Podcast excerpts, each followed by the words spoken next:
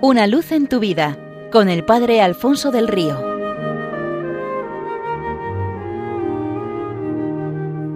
Un cordial saludo para todos los oyentes de Radio María desde el Seminario Diocesano de Getafe. Lo fingido verdadero es una comedia del dramaturgo del siglo de oro Lope de Vega, publicada en 1620.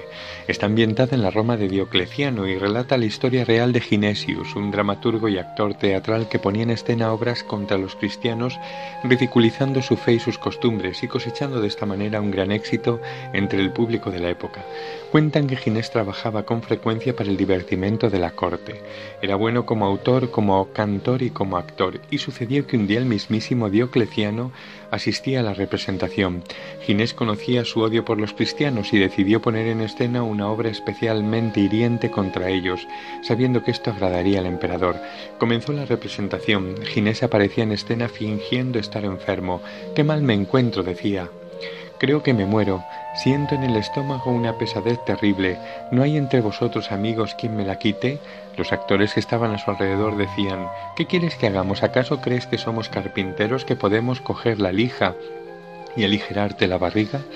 Y hacían reír al público a carcajadas con bromas de este estilo. Ginés les dijo No me entendéis, no es eso lo que os pido, sino que, viéndome ya cerca de mi fin, quiero morir cristiano. ¿Y por qué? le replicaban ellos para que al morir me reciba Dios en su paraíso como a un desengañado de vuestros falsos ídolos, les respondió Ginés.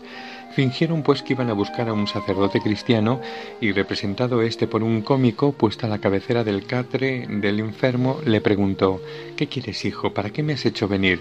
Ginés, interiormente cambiado por la fuerza milagrosa de la gracia de todo corazón, le dijo os he hecho llamar para recibir el bautismo y con él la gracia de Jesucristo, para experimentar un nuevo nacimiento y ser purificado de todos mis pecados. Dicho lo cual se representó la ceremonia bautismal y tras esta, unos actores vestidos de soldados fingen ser enviados por el prefecto de Roma, apresan al recién convertido, simulan maltratarle y entonces le conducen al emperador de verdad, que se estaba divirtiendo mucho al ver representar lo que cada día sucedía con los mártires cristianos. Diocleciano, metiéndose en el papel, le pregunta, simulando un gran enfado, ¿Eres de verdad cristiano? Y Ginés le responde, Majestad, vos y todos los aquí presentes, grandes del imperio, soldados y público en general, atended a mis palabras. Hasta el día de hoy odiaba de corazón a los cristianos, su solo nombre me encolerizaba. Sentía un gran regocijo al insultarles y al verles sufrir en el circo. Esto me había llevado a estudiar con detalle su credo, sus ceremonias y su modo de vida para componer obras teatrales con las que divertirnos, pero cada vez veía con menos adversión su fe hasta que, desde hace un momento, cuando el agua fue derramada sobre mi cabeza y se me hizo la pregunta por mi fe, os confieso que mi respuesta no estaba en el guion, que ha sido plenamente sincera, porque he visto ángeles resplandecientes de luz bajar sobre mí, leer en un libro todos mis pecados, después han cogido ese libro, lo han sumergido en agua y al sacarlo todas las hojas estaban limpias, como si en ellas nunca se hubiera escrito cosa alguna. Por eso vos, majestad, y vosotros, Senado y pueblo de Roma, que tantas veces habéis aplaudido mis sacrílegos insultos contra estos santos misterios, convertíos como yo lo he hecho hoy, y empezad a venerarlos. Renunciad a vuestros ídolos y creed que Jesucristo es el único y verdadero Dios, que Él es la luz, la, la verdad y la bondad misma, y que por Él podéis esperar el perdón de vuestros pecados y una vida eterna eterna.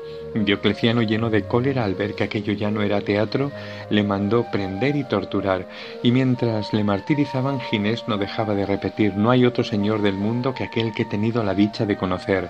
Jesucristo, mi Señor, yo le adoro, le reconozco como mi Dios, y aun cuando tuviera que morir mil veces por él, mil veces lo haría con gusto y alegría, porque los tormentos jamás me podrán quitar a Jesucristo del corazón, nunca me arrebatarán su santo nombre de la boca. Qué pena tengo de haberle conocido tan tarde qué alivio al no sentir el peso de mis pecados. ¿Es posible que yo haya estado blasfemando durante tanto tiempo contra este adorable nombre?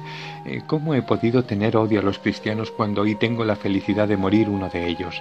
El prefecto le mandó decapitar finalmente. La representación de la realidad se volvió la realidad misma. Quiera Dios que así suceda también en la vida de cada uno de los que hemos sido bautizados, que lo significado en los ritos se convierta en la vida nueva de quienes somos de Cristo sola y exclusivamente de Cristo y para siempre de Una luz en tu vida con el Padre Alfonso del Río.